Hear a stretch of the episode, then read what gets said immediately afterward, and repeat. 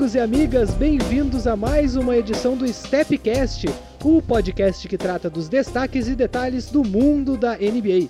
Eu sou Guilherme Jäger e estou acompanhado novamente dos meus amigos Juliano da Rosa. Olá, Jubi, tudo bem? Tudo certo, Gui, tudo certo, Rafael.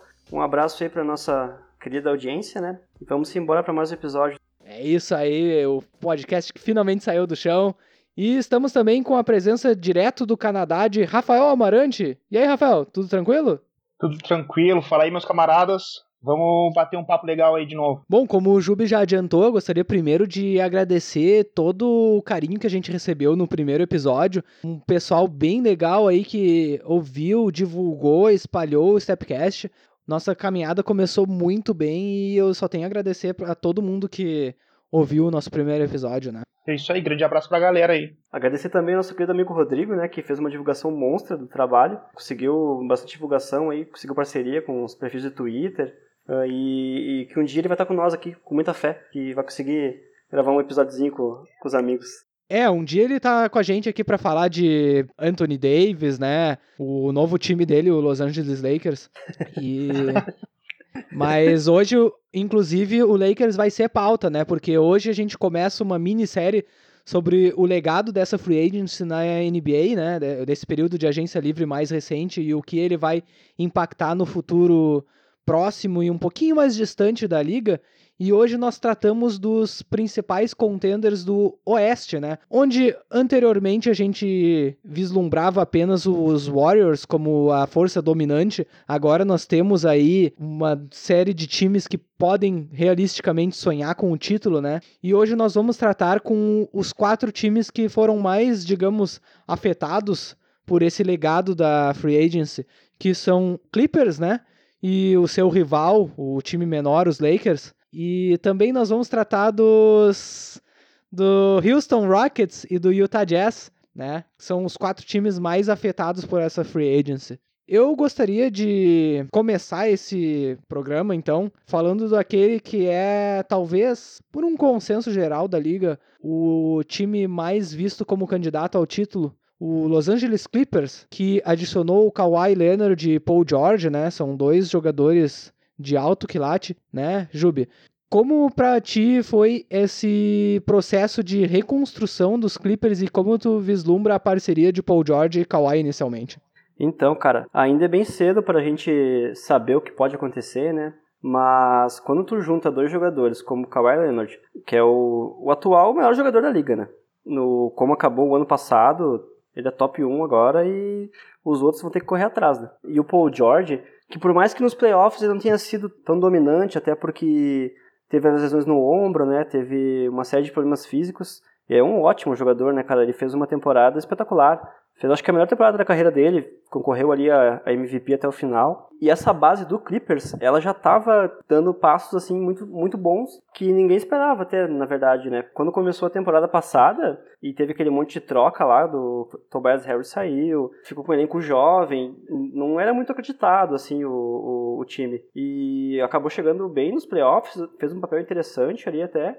E vai ser um time, principalmente na defesa, cara, que vai ser um negócio espetacular de se ver, assim. Beverly, Kawhi Leonard e Paul George na defesa é uma coisa muito muito impressionante. Também é importante ressaltar que é difícil a gente vislumbrar uma combinação de estrelas melhor nessa liga. Não sei até o que o Rafael imagina sobre o encaixe dos Clippers, mas são dois jogadores extremamente versáteis e ao contrário de outras duplas da liga que talvez tenham seus problemas por ter habilidades similares, o Paul George e o Kawhi Leonard, eles não têm esse problema.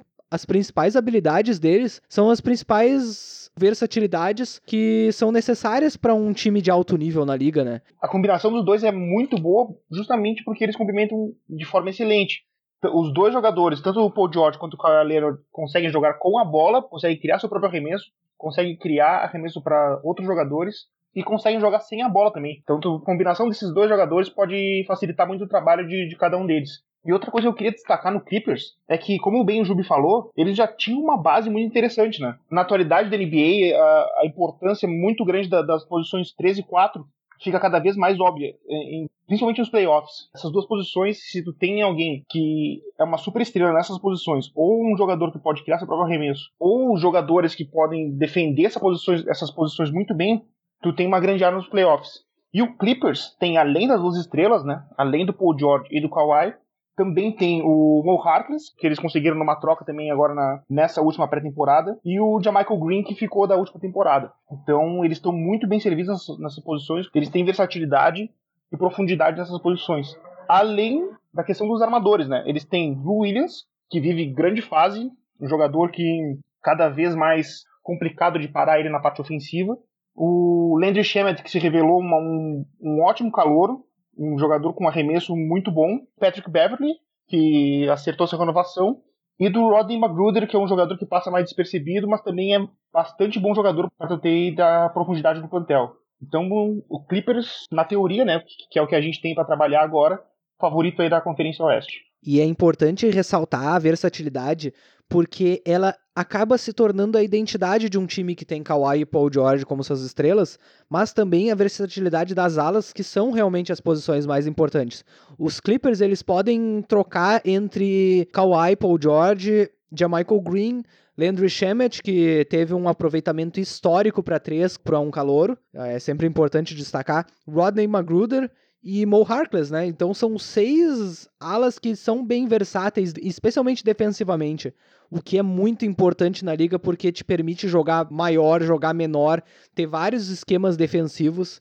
E entre Paul George, Kawhi e Lou Williams, nunca vai faltar pontuação de três níveis, ou no caso de, do, Lou Williams, talvez, digamos assim, dois níveis e um pouco de nível de pontuação em garrafão, ele consegue cavar suas faltas, Talvez não seja o cara que você mais dependa para bater para dentro, mas ele consegue tranquilamente criar e se tornou um, um, armador muito mais eficiente nessa temporada. Ele evoluiu o jogo, né? Enquanto um veterano, o que é raro. Então é bem complicado vislumbrar um time que consiga defender esses jogadores. Não só porque a posição onde Kawhi e Paul George jogam é a posição mais difícil de se ter um defensor competente na liga hoje. E os Clippers têm dois jogadores para atacar essa posição, como também a versatilidade defensiva. Eles têm muitos papéis defensivos importantes que eles conseguem checar com tranquilidade. E o próprio Harkless, que fez um papel defensivo muito bom contra o Paul George na, nos playoffs passados contra o Portland, né? Agora tá no mesmo time dele, né? Eles conseguiram adicionar um cara muito bom e ainda tirou um bom marcador do Paul George. Exato, e o Harkless é um cara que tinha estatísticas muito boas no plus-minus, né? Ali o diferencial de pontuação entre o tempo dele em quadro e o tempo dele no banco. Ele era um cara que se destacava muito no time do, do Blazers. E foi até, na minha avaliação, até achei meio estranho essa troca do, do Blazers se desfazer dele. Foi uma questão mais de cortar salário ali, eu achei. Como o Harkless já tá no último ano, ele acabou sendo trocado aí, né? Mas foi uma adição muito boa do Clippers. E outra coisa que a gente podia destacar também é o próprio Doc Rivers, né? Que é um cara que é estabelecido aí na liga, um período onde ele foi tanto técnico quanto o general manager do time, né? E ali ele começou a ser questionado um pouco, mas principalmente na parte de general manager, né? Da parte de de manejamento do, do, do plantel e, do, e da franquia ali. Mas na questão técnica, ele é indiscutível, né? Tem material na mão e vai montar uma defesa muito boa e ele também tem armas ofensivas, né? E o Doc, ele vai ter o trabalho de complementar os minutos entre Paul George e Kawhi, que são dois jogadores que vão necessitar de algum cuidado com a parte física, né? São jogadores que a gente sabe que tem um histórico de lesões, já perderam temporadas inteiras. O Kawhi famosamente sacrificou jogos enquanto no Toronto na temporada passada. Então é algo que provavelmente os Clippers devem continuar. E é algo que o Doc vai ter que conciliar, mas com o plantel que ele tem, com a versatilidade nas alas que os Clippers demonstram ter, imagino que não seja o maior dos problemas, ou se for algum problema, é um problema que a maioria dos times gostaria de ter, né? E o Clippers ainda tem uma carta na manga, né, Gui? O Clippers tem na posição 5 agora, na posição de pivô atualmente, tem o Zubat e o Montrezl Harrell, mas o Clippers, mesmo com a troca do, do Paul George, onde ele mandou um monte de escolhas de primeira rodada futuras, o Clippers ainda tem a possibilidade de trocar a escolha dele desse ano. Né? Pode ser um movimento aí na, no futuro, durante a temporada, onde eles adicionam talvez um pivô para reforçar ainda mais essa posição, Ou até mesmo, quem sabe, mais um ala, né? Pra formar um plantel ainda mais versátil. O Clippers trouxe as duas estrelas, as melhores do mercado hoje em dia, né? Pra fazer esse time. E o cap deles continua menor que o do Oklahoma ainda. É, cara. O que, que eu vou te dizer sobre Oklahoma City Supersonics? Mas é importante a gente ressaltar essa questão dos Clippers, né? Se o time atualmente tem alguma área a melhorar, seria inicialmente na questão de reforço do garrafão, pois o Ivica Zubat talvez ainda não esteja 100% pronto para os rigores de ser um titular de alto nível. É um jogador que tem uma, uma promessa, mas ainda deixa um pouco a desejar na, na sua constância como protetor de garrafão. O, o próprio Zubat teve, teve uma temporada regular muito boa até, né? Foi um nível star, assim, mas foi uma temporada bem competente mas nos playoffs ali contra o Golden State Warriors ele praticamente foi corrida da quadra. Né? É, exatamente. Isso é um problema. Claro, agora é um menos, é um problema menor, já que o small ball dos Warriors acaba ficando um pouco mais fraco, né? Mas segue sendo um problema porque o small ball é tendência. Então, à medida que de repente o Zubat não consiga jogar e o Harrell, apesar de ser um jogador bastante móvel e ter um tamanho adequado para um pivô de small ball, ele não é o jogador mais defensivamente atento da liga. Ele tem alguns problemas de rotação defensiva, então de repente uma opção defensiva para pivô seria algo bem útil para os Clippers, né? Eu acredito que esse seria o maior furo do elenco deles atualmente. E o outro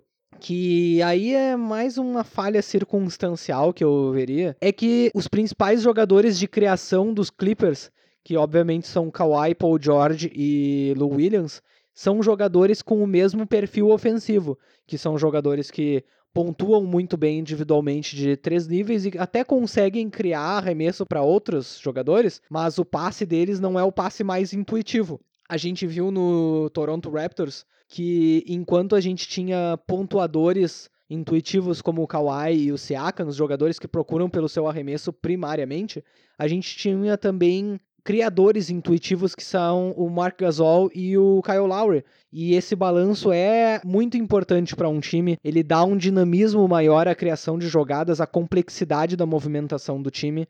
O claro, é muito difícil de Kawhi, Paul George e Lou Williams, os três vierem a falhar, a falhar no mesmo jogo, mas pelo fato de eles terem o mesmo padrão de ataque, talvez isso possa ser um problema. Eu não diria que é um grande problema, mas é algo para se ter em mente. É a definição de problemas da classe média aí, né? classe média altíssima, na verdade.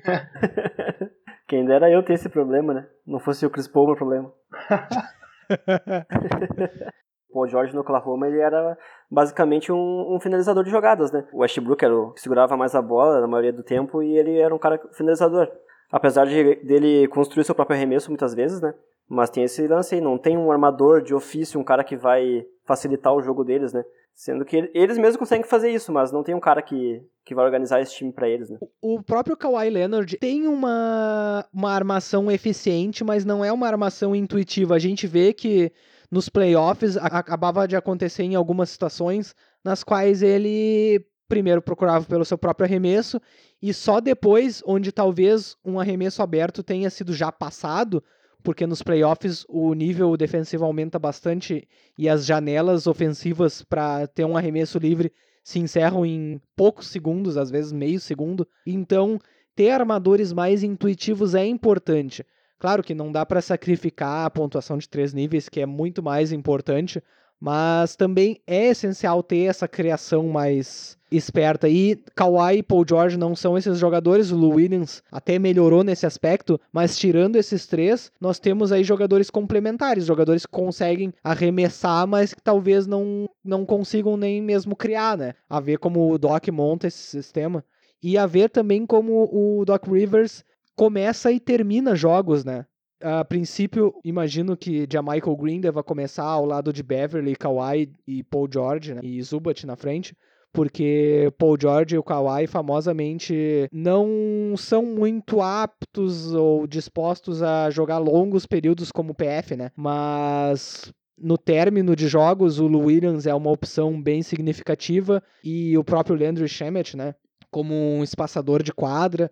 São várias opções que o time tem para variar. Então é a ver qual vai ser a principal arma do Doc Rivers para encerrar os jogos. Tem o hype e tem que ver o que vai dar, né, cara? O rival dos Clippers, o Los Angeles Lakers, eles foram outro time que teve uma reconstrução completa do seu plantel, né? A ver, especialmente, como os dois irmãos de Taco Tuesday, o Anthony Davis e LeBron James, se comportam juntos em quadra. É uma parceria ofensiva bem interessante pro Anthony Davis ter um parceiro de pick and roll e um iniciador de jogadas do nível do LeBron, que é algo que o Davis nunca teve ao seu lado. Mas, ao mesmo tempo, é interessante de ver como vai funcionar um espaçamento em volta volta deles, né? LeBron e Anthony Davis não são exatamente os melhores arremessadores do perímetro de longa distância.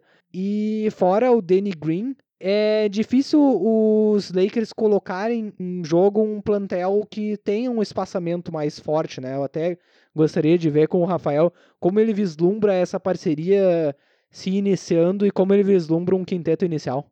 Olha, Gui, ao contrário do que a gente falou ali no Clippers, né? O encaixe do Lakers já é bem mais complicado de tu prever, né? A gente tem jogadores de altíssimo nível aí, no caso do LeBron James e do Davis, mas depois disso, o, se tu analisar como foi a montagem do plantel, é bem difícil de, de vislumbrar como é que vai ser o encaixe, como é que seria o melhor encaixe do Lakers, né? Além desses dois jogadores, que são dois caras que atualmente eles seriam melhor uh, aproveitados na posição 4, né? Ali de, num ala de força, assim, tanto o LeBron James quanto o Davis. O Davis, uh, na minha visão, seria o ideal seria jogar ele na posição 5. Ele próprio, nas, nas entrevistas, assim, ele é reticente de, de aceitar essa posição. Ele, ele, sempre diz que prefere jogar de, na posição 4. E além desses dois caras, eles têm o Kuzma, né? Que também é um, é um cara da posição 4. E além disso, eles ainda têm o Javel McGee, que renovou o contrato, né? Que é um pivô e outro pivô no da Marcus Cousins que eles contrataram aí com um contrato bem baixo já na, na free agency. Então, tu vê que eu citei cinco jogadores, talvez os cinco melhores jogadores do, do Lakers, com exceção do Danny Green, todos eles jogam na posição 4 ou 5. Então tu vê que o encaixe já é bem complicado, né? É quase o Knicks. É, é quase uma questão do é Knicks. Um Knicks que, de alto só com jogadores é um bons. Knicks de alta qualidade. Pois é, fica até incógnita, né? Quem é que vai ser o armador desse time, né? Provavelmente o LeBron James, eu acho, né? Sim, vai ser o LeBron e não vai ter um. E olha, vislumbrando o plantel, não vai ter um segundo colocado adequado. A gente vislumbra o plantel dos Lakers, inicialmente, digamos, os jogadores de criação mesmo. LeBron James, depois alguém entre Rajon Rondo, Alex Caruso e Quinn Cook. São os outros três armadores. Obviamente, o, o nível de LeBron para qualquer outro armador desceria. Trata-se de um dos maiores passadores da história da NBA, especialmente da história recente. Mas é um nível que desce até de parâmetros aceitáveis, assim. É bem complicado a gente vislumbrar algo que não seja bola com o LeBron, mesmo que o Davis acabe usando muitas posses, ele não é um criador intuitivo, ele na verdade é mais uma ponta de lança. A gente vê que criar mesmo não é o forte dele, nunca foi.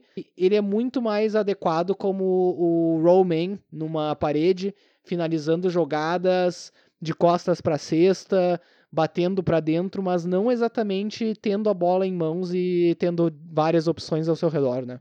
Na verdade, é um time bem talentoso, mas com muito desequilíbrio, né? Tipo, não tem muitos shooters também nesse time, né? Tem o Danny Green, que era um bom shooter nessa última temporada, ele ficou devendo um pouco também. Ele ficou devendo mais nos playoffs, mas na temporada regular, inclusive, foi uma das melhores temporadas dele como arremessador. Ele se recuperou muito bem na liga e acredito que ele deva ter arremessado aí entre 38 e 39%. Considerando isso na temporada regular, ele teve uma temporada bem boa, mas realmente nos playoffs ele deixou bastante a desejar. Sim. É, o Bradley também não é um exímio chutador de três. Tem muita dúvida nesse elenco, né, cara? Como que vai funcionar isso?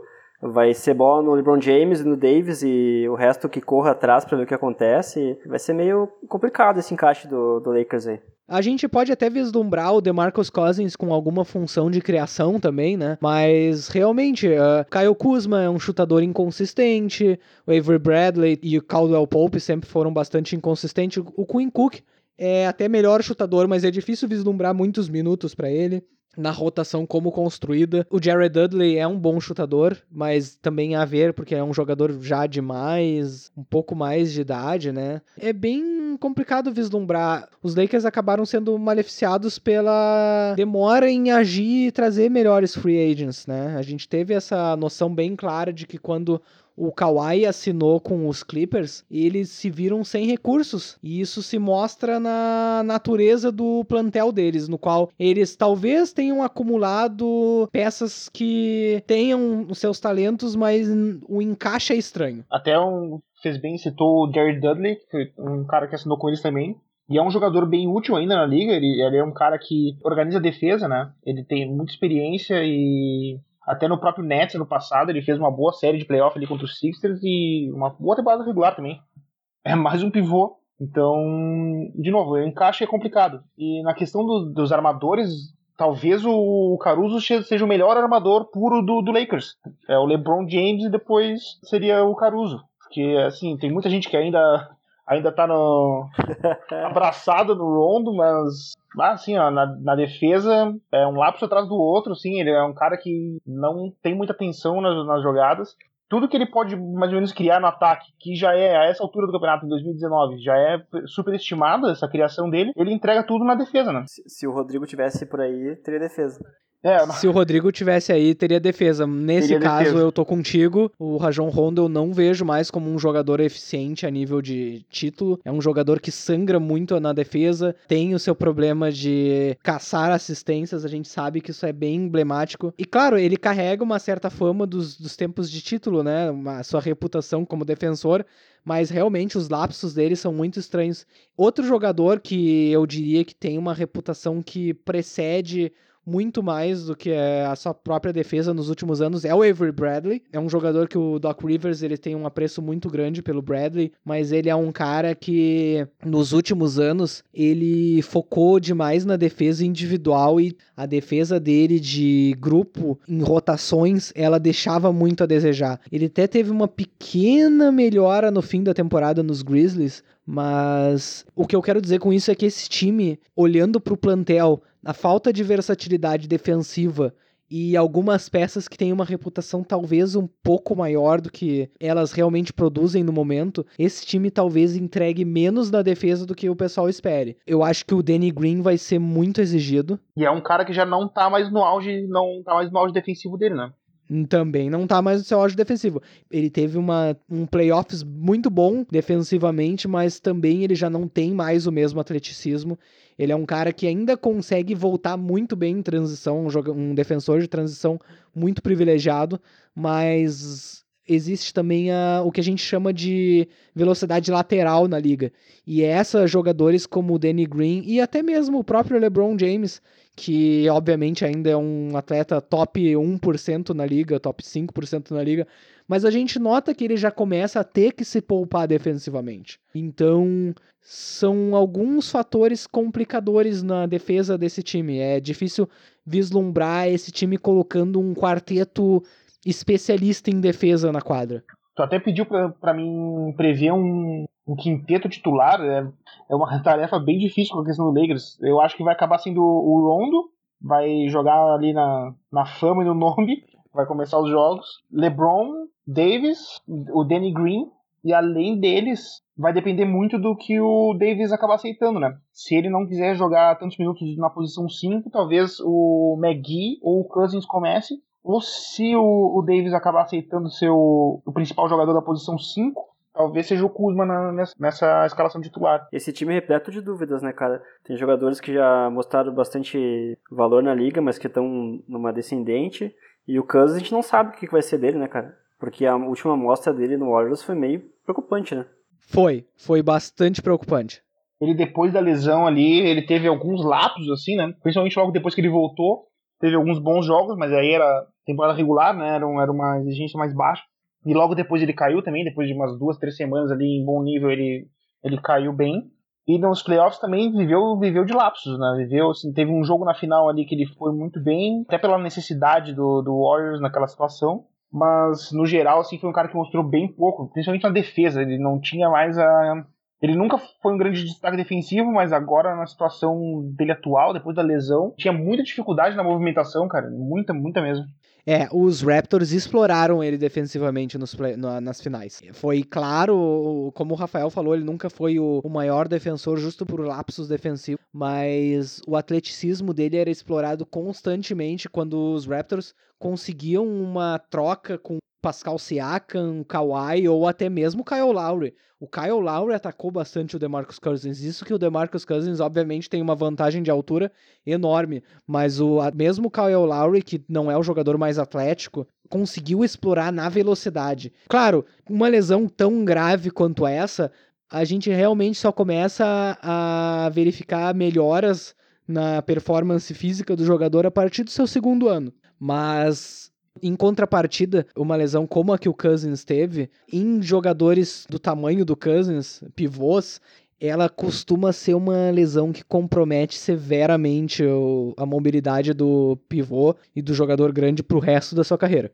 É algo a se ver, importante a gente colocar que, embora ele tenha o nome, né, é muito provável que o Javier Magui seja o titular por causa dessa lesão e por causa dessa recuperação que o Cousins vai precisar ter. Até porque o Anthony Davis ele já começou a dar algumas entrevistas dizendo que ele não se sente à vontade como pivô. Então ele, como é free agent, ele já deu meio que o seu recado dizendo que a posição preferencial dele é o PF e isso até acredito que torne o encaixe para os Lakers mais problemático, porque se o Anthony Davis concedesse que ele é um melhor pivô a essa altura na carreira, seria muito mais fácil encaixar o Kyle Kuzma que não é um dos melhores defensores, mas tem um perfil ofensivo e defensivo mais versátil. Então isso pode acabar dando alguns problemas de encaixe para os Lakers. É a ver como tudo isso vai ser uh, montado, dado a estrutura estranha do plantel e dada o drama eterno que parece que essa franquia vive, né? É, exato, Gui. Assim, eu só queria adicionar mais uma coisa, potencial negativo, antes da gente falar das coisas positivas, né? Porque até agora a gente só só falou do, da parte negativa, praticamente. O que eu queria adicionar é o potencial de caos, né? Que esse time apresenta. A direção deles, para quem acompanha os últimos, sei lá, dois, três anos aí, sempre tá acontecendo alguma coisa no Lakers, né? Nas camadas mais uh, acima, assim, na, na direção de, do time. Na parte técnica, eles vão ter um, um potencial de caos ali também, né? Porque eles contrataram o Frank Vogel, mas colocaram o Jason Kidd como seu principal assistente, né? E o Jason Kidd é um cara que é famoso na liga aí por sempre querer obter alguma vantagem, né? Ele fez isso no Nets, ele praticamente deu um, deu um golpe de estado no Nets, quando ele perdeu essa queda de braço ali na, na, na dire... com a direção do Nets, ele acabou indo pro, pro Bucks. O, o Frank Vogel começa a temporada já pressionado, né? Já com essa sombra atrás dele. A qualquer momento que o Lakers tiver uma, uma fase um pouco pior, assim, já vai começar a campanha pro, pro Jason Kidd assumir. Até porque o, o Kidd é um cara que tem, tem muito contato na imprensa ali, né? Então, até ele mesmo tem o potencial de tomar esse tipo de atitude. E isso, na minha avaliação, não seria bom pro Lakers, é, o, o Kidd assumir, porque o que ele mostrou no, no Bucks foi um, a gente mesmo viu, né? Quando o Mike Buden, Budenholzer assumiu essa, essa, nessa temporada, o time, principalmente na parte defensiva, melhorou de nível de forma absurda, né? O, o que o Kid mostrou como técnico, no, principalmente no Bucks, não foi nada de ser muito. Não é animador, né? não é, não, não é, não é uma coisa animadora. Mas, para finalizar aí com a parte boa do Lakers, até que a gente escolheu falar, justamente pelo potencial dos dois jogadores que eles têm, né? Eles têm o LeBron James e eles têm Anthony Davis. Então, qualquer time que tem esses dois caras é um time que vai chegar fortíssimo, na, principalmente no, no, playoff, né? Não se pode duvidar de LeBron James. Ah, jamais. Só, só vou começar a duvidar no momento que ele pendurar chuteiros ali. Principalmente no, no playoff, porque chega no playoff, o que, que vai acontecer? LeBron e Anthony Davis vão jogar 40 minutos por jogo, né?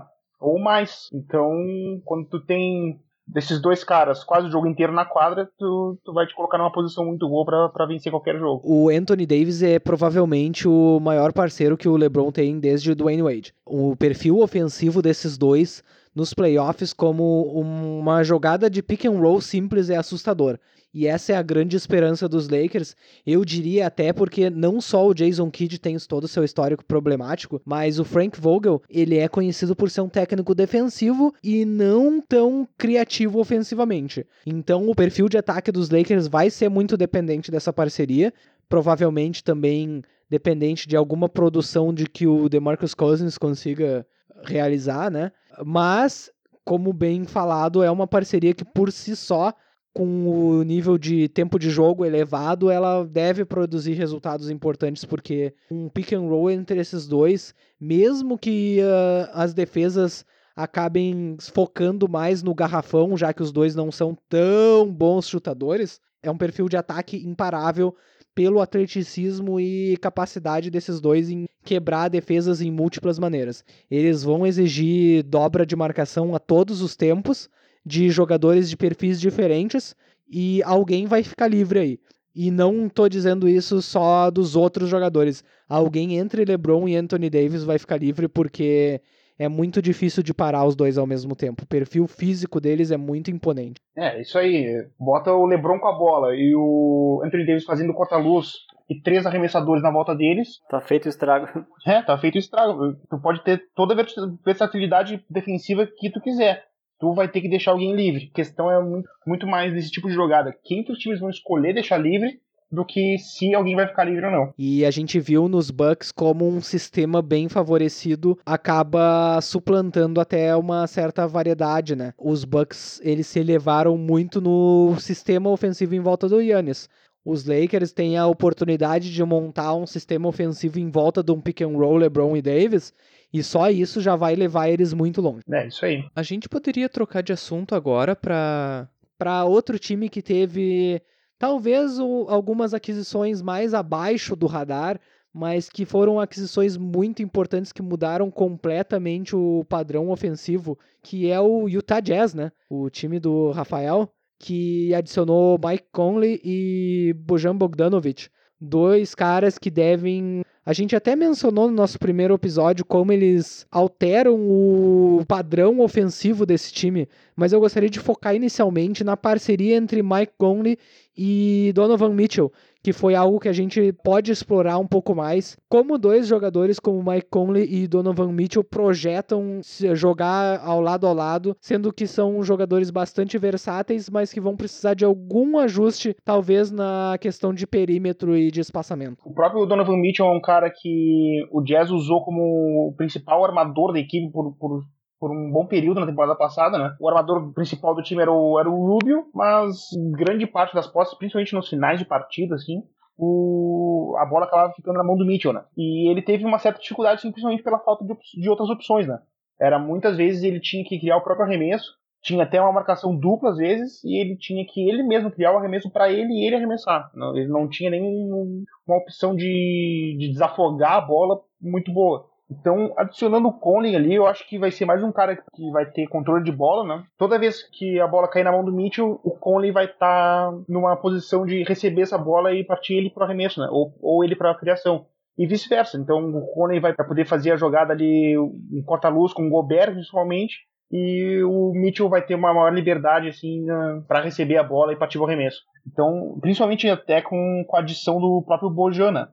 A adição do Bogdanovich também vai fazer diferença nesse espaçamento aí. Deve levar um tempo, sim, para as coisas encaixarem no Jazz, porque foram duas adições de bastante porte, né? Conley e o Bogdanovich, que vão jogar bastante tempo por jogo. Então, toda vez que um time adiciona dois caras desse nível, assim, leva um tempo para as coisas encaixarem, né? Primeiros 15, 20 jogos do Jazz ali é uma, vai ser um período de adaptação, assim, mas vai ser um time que vai, vai classificar com uma certa tranquilidade até na minha, na minha avaliação e vai chegar forte também. É, exatamente. E eu até gostaria de tocar numa parte que eu vi sendo bastante citada, mas eu sou bastante cético. Seria o potencial déficit defensivo do Jazz no perímetro com Mike Conley e Donovan Mitchell, a principal razão citada seria a altura, mas eu não vejo isso como um problema, porque tanto Mitchell como Conley demonstraram ser bons defensores em múltiplas posições. O Conley ele já, já conseguiu marcar, inclusive, até alguns alas, e Donovan Mitchell, apesar da sua estatura, também teve essa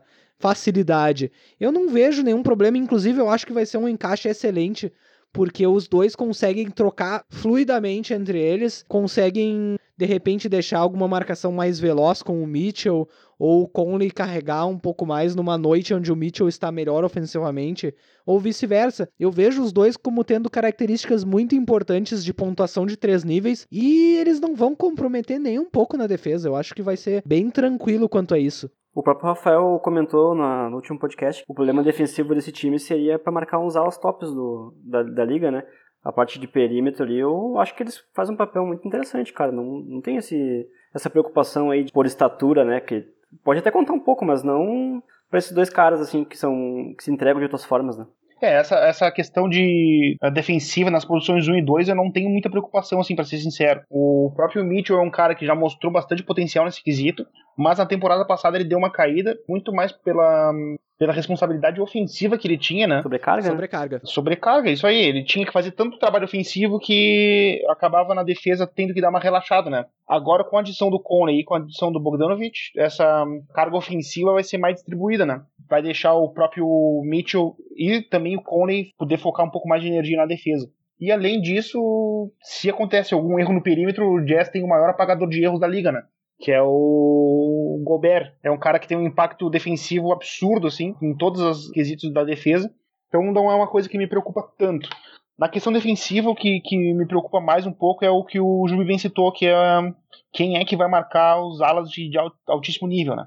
O Jazz tem, na, na, minha avaliação agora no momento, só o Royce O'Neal que pode cumprir esse papel, que é um, é um bom jogador, um cara que passa até meio despercebido, assim, mas na última temporada ele deu um salto bastante bom, principalmente na, na questão defensiva. Então ele vai carregar essa responsabilidade, mas ele não tem muito com quem dividir essa responsabilidade, né? O, o Ingles é um bom marcador e o Bogdanovich é um cara competente também, mas são muito mais uh, caras que são bons na defesa coletiva, né? Bota eles a marcar um Kawhi Leonard da vida ou um LeBron James, a coisa aperta pro, pro, pro, lado deles. Vale ressaltar que, apesar de ter esse problema defensivo, ele é um problema, claro, relevante, porque são os principais jogadores da liga, né? Então são, digamos, a fronteira final da liga. Seria ter esse cara que é capaz de marcar um Kawhi, um LeBron. Né? A gente sabe que o Igudala tá no mercado e o Jazz provavelmente é um time que deve ter bastante interesse no Igudala, mas o perfil defensivo do Jazz é importante a gente ressaltar que, embora ele tenha um, um encaixe que muita gente questionou por causa da altura e talvez do perfil atlético do Ingles e do Bogdanovich, eu não vejo como vai ter nenhum problema, porque o, o defensor mais fraco é o próprio Bogdanovich, que é bem competente, ao contrário da reputação inicial dele. É, ele evoluiu bastante, né, no esquisito. Ele evoluiu bastante, o Ingles, o Donovan Mitchell e o Mike Conley são defensores bons para ótimos. Eles têm alguns defensores bons no banco e um cara no garrafão que tu coloca ele hoje em qualquer time e aquele time vai ser top 10 em defesa na liga, uh, que é o Rudy Gobert.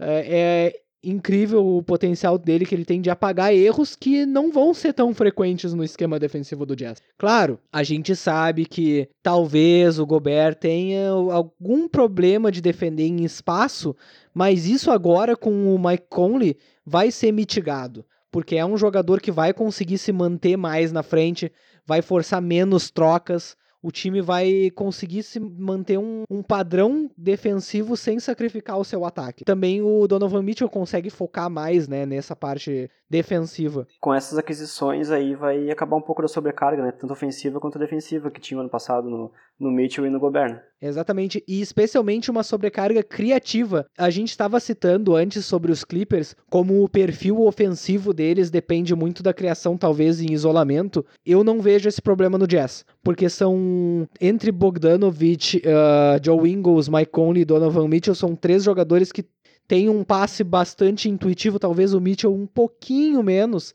mas é um cara que tem uma margem de evolução bastante grande nesse âmbito. E então é um time que pode ter um padrão de ataque além de ter uma, uma pontuação de três níveis diversa, um padrão de ataque mais complexo que pode servir eles bastante nos playoffs. É, exatamente. Na, na própria série contra o Rockets, da, nessa última, nesses últimos playoffs, o Jazz criou muito no ataque. Teve, o Jazz arremessou livre muitas vezes em todos os jogos da, da série. Talvez não no primeiro, que foi, foi uma vitória larga aí do, do Rockets, mas nos outros quatro jogos o Jazz arremessou muita bola livre. Só que não conseguia acertar, né? Não tinha arma ofensiva ali. O Jazz não acertava arremesso. Tipo, caía a bola livre na mão do Rubio. Então, ou na mão do Russell Neal, que não estava conseguindo fazer arremesso naquela série também. E o próprio Mitchell teve bastante dificuldade, né? A marcação do Eric Gordon foi muito forte.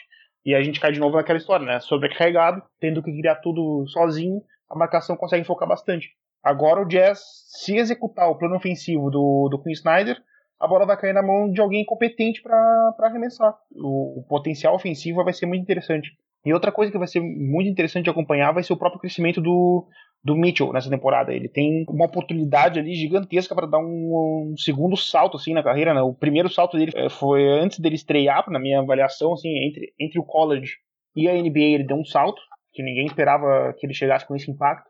E agora ele tem, daí do, do primeiro ano para o segundo, ele tem um salto um pouco menor, né? não, não é, não seria até razoável esperar que ele desse outro salto gigante assim. Mas agora com a chegada do Konen, a chegada do Bogdanovich, ele tem um, um meio ambiente, assim, vamos dizer, para se desenvolver ainda mais, né? Então vamos esperar o que, que a gente pode ver do Mitchell nessa próxima temporada. As expectativas são, são bastante boas. Número 1 um do Power Rank do Rafael.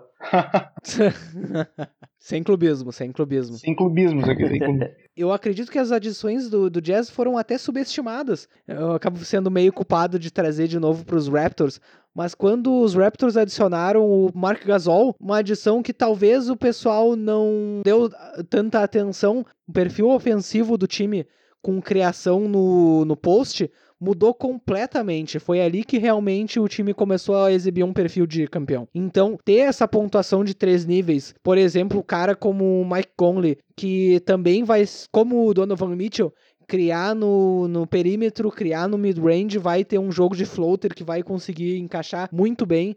E o Bojan Bogdanovic, que teve uma temporada até como uma primeira opção improvisada no Pacers, muito eficaz. É um cara que talvez tenha mais idade, mas é um cara que vai acrescentar um perfil ofensivo completamente diferente. Eu acho que as adições do Jazz foram até subestimadas e que tem um potencial de dar liga enorme. É, eu até tento não, não me empolgar tanto assim como torcedor, né, Gui? Mas realmente foi uma, foi uma pré-temporada muito boa. Correto. Sempre a cautela, né? Mas uma coisa que a gente não falou foi a adição do, do Ed Davis, né? Que deve suprir a falta do Favors ali como uma opção para pivô. O Davis é um cara que tem bastante características de rebote, né? Ele é um dos melhores reboteiros da liga. Então vai adicionar bastante no banco. Então, para não ficar tanto assim na, na, na, questão positiva, nas expectativas que a gente tem, uma questão mais negativa da, da montagem de plantel do Jazz é o que a gente já comentou da, da questão da marcação na, na, posição 3 ali, principalmente. E outra coisa é uma. Eu até vejo uma certa falta de profundidade, assim. Até pela questão do, do espaço na, na, folha de pagamento que o Jazz tinha nessa pré-temporada, né? O, montou o banco ali como, como deu. Então assinou um contrato mínimo com, com o Modier para ser um, armador reserva. Assinou também com o Jeff Green. Na minha avaliação, faltaria pelo menos mais um jogador ali para dar uma profundidade maior no plantel para poder encarar bem o playoff. É, talvez falte aí um pouco mais de criação. Claro, além da defesa de ala, né? A criação ofensiva de banco, que é sempre importante, né? Ter aquele jogador que consiga preencher aqueles minutos ou dar um padrão ofensivo diferente pro time, né? Um jogador, talvez, um ala mais versátil ofensivamente, que consiga quebrar um pouco mais de defesas quando, de repente, o Jazz enfrente um time com maior tamanho e um perfil mais atlético, com alas mais atléticos, onde talvez Ingles e Bogdanovic tenham problemas, ou jogadores maiores, onde talvez Mitchell e Conley tenham problemas, então é complicado depender de Jeff Green, que a gente sabe que é um jogador bastante inconstante, mas realmente era o que estava no momento ao alcance do Jazz. Agora é a ver se o Jazz consegue encaixar algum, algum outro tipo de melhora nesse plantel e ver como eles uh, suprem esse perfil, né, essa demanda. É, exatamente. Tu até citou o Igodala ali, mas eu não vejo o Jazz em condição de adquirir ele. Assim, não, falta espaço na folha de pagamento e não tem, não tem alguma exceção que, que consiga encaixar o contrato dele. Mas com certeza seria o tipo de jogador, né? Que seria interessante pro Jazz. Mas no playoff, né? Que o Godala cresce muito nessa fase. Se, se conseguisse realmente o Godala aí, olha, empolgaria, hein? É, iludiu. Aí sim. Empolgou. Outro time que tá seco pelo Iguodala, seco. Houston Rockets Houston Rockets que está sempre atrás de trocar algumas escolhas ou contratar algum free agent do nada só para trocar ele depois. O Daryl Morey a gente sabe, né? Ele, como é que ele funciona. Ele tá sempre procurando toda e qualquer troca que ele acredite que vai aumentar o perfil de risco, mas o perfil de vitórias desse time, né? Os Rockets foram o outro time que a gente pode destacar que talvez tenha a mudança mais drástica. Foi uma mudança só, mas uma mudança bem significativa que obviamente foi a troca de Chris Paul pelo Russell Westbrook, né? Tem o potencial de mudar completamente o padrão de ataque do time, ou pelo menos adicionar uma dinâmica que o time não tinha anteriormente, mas que também tem o potencial de, digamos, soterrar o, a química do time que talvez já fosse frágil, como a gente viu nos playoffs, né? Paul e Harden tiveram muitos problemas e o Russ, ele é um jogador com ainda mais dominante de bola que o Harden, né? Eu queria perguntar pro Jubi como ele vislumbra esse encaixe inicial. Claro que Westbrook e Harden já jogaram anteriormente em Oklahoma, mas atualmente, depois do que eles passaram na, nas suas carreiras, eles são jogadores completamente diferentes, né? Ah, sim, com certeza. Eles jogaram em outro momento, né? Praticamente início de carreira na liga, em outro formato de jogo. O Russ, ele é um cara que gosta mais ainda de ter a bola que o próprio Harden, né? Que vai ser interessante ver como vai ser essa situação aí de quando o Harden tiver com a bola, qual vai ser o comportamento do Ashbrook, né? O Harden ele é um exímio chutador, né? Ele cria o próprio arremesso, ele pode ser um catch and shoot. O Russ tem esse sério problema. A última temporada dele foi desastrosa no, nos arremessos. Ele tava, acho que teve a pior da carreira, se eu não me engano. Uma coisa que sempre acontecia no Oklahoma era o Russ ia, infiltrava, abria a bola, espaçava a quadra, abria ela, alguém errava o arremesso. Isso acontecia muito no Oklahoma. Ele já era um cara que tinha uma média de assistências muito alta, mas se tivesse shooters perto dele, teria sido um absurdo ainda. Mas agora eu vejo que no Rockets existe isso. O Gordon é um ótimo chutador, o Harden nem se fala, os próprios reservas ali, o Green é um cara que chuta interessantemente. A dúvida é quando o Harden tiver com a bola, como que vai se portar o Westbrook. Acontecia às vezes quando jogava ele o Schroeder, o Schroeder carregava a bola, parecia que estava perdido, ele não sabia como, nem como se posicionar na quadra. Ele não é um cara que vai receber a bola e vai chutar, ele, ele precisa dar ela na mão o tempo inteiro. Vai ser interessante de, de ver. É bem complicado a gente vislumbrar, porque até então o Westbrook, ele é um jogador que ele tem a sua reputação como cortador fora da bola, mas ele normalmente ficava estático fora da bola. E realmente ele teve uma temporada como arremessador abissal. Eu sou muito de duas mentes quanto a essa dupla. Eu consigo ver claramente como pode dar errado, mas eu consigo claramente ver como pode dar certo também. O Westbrook ele dá um padrão de transição que os Rockets não tinham antes. Eu costumo dizer que o Harden, talvez no lado apenas do Steph Curry, ele é um jogador que tu coloca ele num time e ele é um sistema ofensivo completo para aquele time. Ele é um cara que vai conseguir pontuar dos três níveis, um cara que consegue pontuar em ISO com uma eficiência que a gente não vê na liga e com qualquer outro tipo de jogador.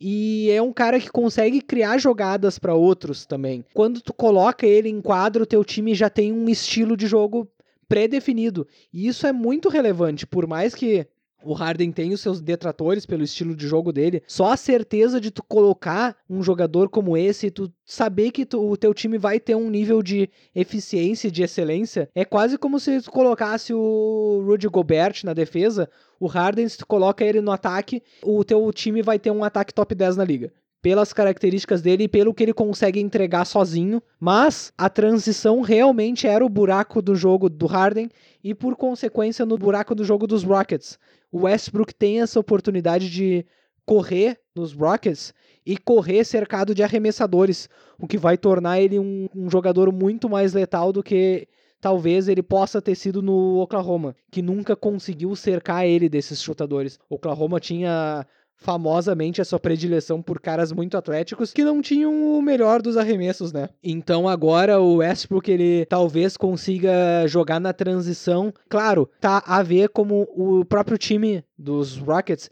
que é um time de mais veteranos, consegue se adaptar a essa variação de octanagem no time, né? Porque uma hora o time vai parar completamente ou quase que completamente com o Harden e outra hora vai correr a milhão com o Westbrook. Mas se isso der certo, é algo que pode causar uma confusão enorme para muitos times na liga. Harden tem até um fator psicológico, né, nos playoffs, né? Parece que ele dá uns apagões às vezes que ele não consegue acordar pro jogo. E isso o Westbrook tem o lance anímico, a energia que ele traz pro time é uma coisa muito dele. Ele é um cara que, às vezes, até por não querer perder demais, ele acaba acelerando demais as coisas e, e errando muito, né?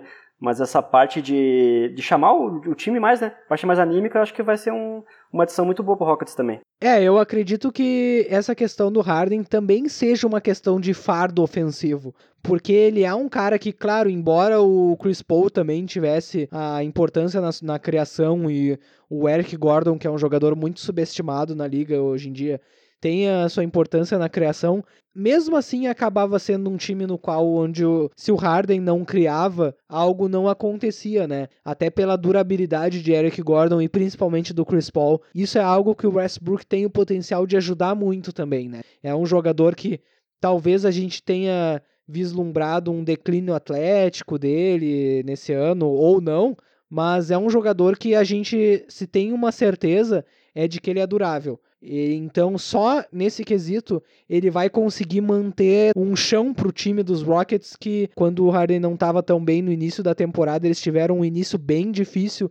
E aí ele teve que engatar uma sequência histórica de pontuação para o time se elevar de novo a contender da liga, né? O sucesso que o Rockets pode chegar a ter nessa temporada vai depender muito de dois fatores. Um é o quão empenhado, assim, quão ligado vai estar o Russell Westbrook. Como bem o Jubi e tu mesmo falou, ele é um cara que é propenso a, no ataque, se ele não tiver a bola, se desligar do jogo, né?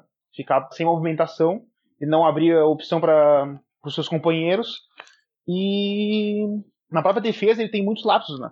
Ele é um cara que tá sempre com energia alta na defesa, assim, mas às vezes ele parece que perde concentração e é vencido em jogadas bobas até. E a outro, outro fator preponderante aí para definir o sucesso ou não do Rockets vai ser como é que o Mike D'Antoni vai conseguir adaptar esse time, né? O Chris Paul e o Westbrook são jogadores bem diferentes, de características bem diferentes como vocês bem citaram, o Rockets tem uma oportunidade de adicionar um jogo de transição agora fortíssimo, né? Então, e, e a adição dessa variação do, do, jogo de meia quadra com Harden e de jogo de transição com Westbrook pode ser que dê muito bom aí pela frente. Até como foi citado o D'Antoni, né? Ele não tem o hábito de usar muito seus reservas, né? A gente sabe disso, isso é um problema. O Harden e o Westbrook, eles devem ter um revezamento bastante alto, né? Justamente por causa dessa característica mas também porque em um pouquinho de defesa ao D'Antoni, o plantel, embora tenha uma versatilidade defensiva, não tem uma profundidade muito grande. A gente sabe que, por exemplo, eles têm ali o seu quinteto titular, que deve ser Westbrook, Harden, uh, Daniel House, PJ Tucker e Clint Capella, deve ser o quinteto titular. E como reservas ali deve ter provavelmente Austin Rivers, Eric Gordon e Tyson Chandler como contribuidores principais, assim, porque a gente sabe que esse é o estilo ofensivo do D'Antoni e esse é o estilo de jogo que ele implica, né? A gente já tá no quarto ano dele aí no, nos Rockets e a essa altura estamos acostumados. E é assim que ele joga, é assim que ele prefere, mesmo na temporada regular. Então isso é algo que cansa bastante o Harden e também é algo que a gente tem que ver pelo próprio estilo de jogo do Westbrook se isso não vai causar um cansaço maior nos seus veteranos, né? Realmente a defesa pode ser um problema, com todos os defeitos de durabilidade do Chris Paul e com toda a diferença atlética que o Westbrook tem em relação ao Chris Paul, o Chris Paul como, como defensor atentivamente de outro nível em relação ao Westbrook e ao que o Westbrook ofereceu até então. É inquestionável que o potencial atlético do Westbrook para guardar mais posições é maior do que o Chris Paul, mas o que o Chris Paul efetivamente entregava na defesa, até inclusive cobrindo buracos do Harden, que a gente sabe que não é o melhor defensor da liga, é um cara que os Rockets tinham que proteger no lado defensivo da quadra, vai ser um problema bem grande. Agora eles têm dois jogadores potencialmente que eles têm que proteger naquele lado da quadra. É, exato. E como tu bem citou, não tem a profundidade no plantel necessária para isso, né? O Capela é um defensor bom, assim, né? Ele protege bem o, o aro quando ele tá saudável e quando tá engajado. E o PJ Tucker é um cara muito bom também na defesa, que organiza o time, que é versátil, mas fica só nisso, né? Na questão defensiva ali. Então, é, pode, pode ser que seja uma dificuldade aí. Mas eu acho que o Rockets, se o Westbrook encaixar bem com o Harden, é algo bem possível, né? Porque toda vez que caras desse nível que querem jogar juntos, eles podem fazer acontecer, né? São, são duas estrelas, então se eles realmente querem jogar juntos, eles vão fazer dar certo. Se esses dois caras se encaixarem, o Rockets vem como um dos favoritos ali, porque, de novo, quando tem dois caras desse nível, no playoff eles vão jogar 40 minutos, então tu vai ter uma chance muito boa contra qualquer time. esse eu acredito que seja o time que mais se beneficiaria com o Igudala, porque atualmente uh, o Gary Clark é o PF reserva, né? E o Igudala, ele resolveria muitos desses problemas defensivos. E o principal problema defensivo que eu acho que ele resolveria seria o que eu vejo hoje como uma sobrecarga no PJ Tucker, que é um jogador que tem 34 anos, é um cara que defende múltiplas posições, ele defende inclusive pivôs, ele tem uma carga defensiva e de contato muito forte e uma carga de minutos muito forte. Ele já expressou várias vezes o desejo dele de jogar menos minutos, né? Claro, ele é um role player, mas ele é essencial nesse time pelo perfil defensivo dele, pelo que ele entrega como rebotes, defesa de múltiplas posições e é um cara que tem aí um, digamos, uma milhagem no seu corpo pelo tipo de jogador que ele enfrenta diariamente que é muito relevante. Eu talvez não tenham uh, as peças disponíveis para uma troca pelo Igudala, mas eles precisam achar alguma ajuda para o PJ Tucker, porque é um cara que agora vai ter uma sobrecarga ainda maior, pelo menos essa é a tendência. É, e salvo engano ainda vai jogar, vai jogar a Copa do Mundo agora, né? E vai chegar na temporada sem estar tá completamente descansado. Mas os poucos caras que, restaram. É, a gente até pode falar, abordar isso aí no, no, no próximo episódio aí pra frente. Eu acredito que a gente poderia citar, até de repente focar em um pouco mais detalhe em outro episódio, mas inicialmente, assim, os Warriors que tiveram a adição do D'Angelo Russell, né? Que vão ter um perfil de ataque muito diferente. Os Blazers que tiveram uma pré-temporada bem peculiar, assim, e que mudaram completamente seu perfil defensivo, talvez tenham até enfraquecido, né? E os Nuggets que não mudaram muito, mas a adição que eles fizeram, que é a do Jeremy Grant, e talvez a adição interna da eterna promessa Michael Porter Jr. possa ser algo essencial, né, pro futuro do time. Em outro programa, quando a gente falar das franquias do futuro, a gente pode falar sobre o Oklahoma City Thunder. mas aí eu acho que a gente tem que esperar mais umas 10 ou 15 escolhas dos Clippers virem para vocês pra, pra gente começar a falar. Do... 2024 é o ano, confia. e outros times que vão ser muito bons de acompanhar também. Eu, particularmente, gosto muito do, da, da, base do Sacramento Kings. Então, é um time que eu vou tentar acompanhar bastante de perto nessa, nessa temporada. Do teu menino Fox? É, a gente já tem relatos aí do, do treinamento da seleção americana que o Jaron Fox vem sendo um, um dos destaques. Tem um potencial gigantesco. Vamos ver como é que ele vem nessa temporada aí. E o Dallas Mavericks também vai ser um time interessante, né?